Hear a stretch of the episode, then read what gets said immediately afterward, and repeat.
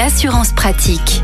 C'est une des causes d'accidents sur autoroute, une collision avec un animal, souvent la nuit, à l'automne. Et nous sommes en automne et c'est donc l'occasion pour nous de parler assurance auto en matière de collision avec un animal avec euh, Olivier Moustakakis.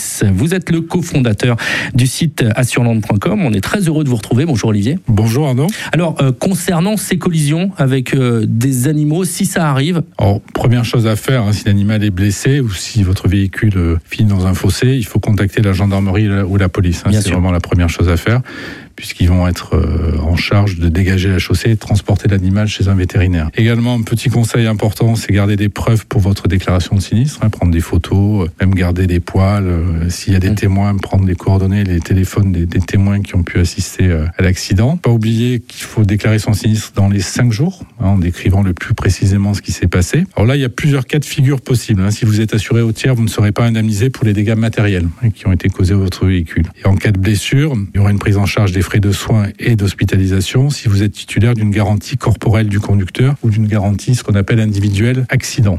Et également, il n'y aura pas d'impact sur votre malus. ah, hein c'est important ça. Ah, ça, oui, c'est J'allais vous poser la question.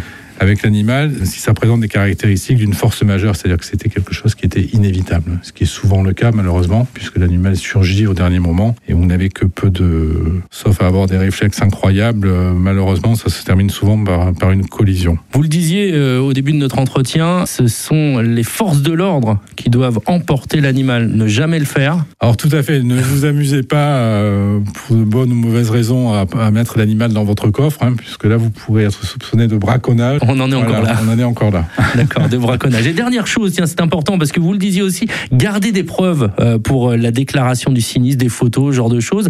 C'est important parce qu'une fois que le véhicule est pris en charge par le dépanneur, c'est un peu plus difficile ensuite. Alors tout à fait, il ne faut pas hésiter à prendre des photos au moment de la survenue de l'accident, hein, clairement, et garder, le, si vous avez des preuves matérielles du choc, les conserver également. Voilà pour tous ces précieux conseils donc euh, d'Olivier Moustakakis, notre partenaire cofondateur du site assureland.com.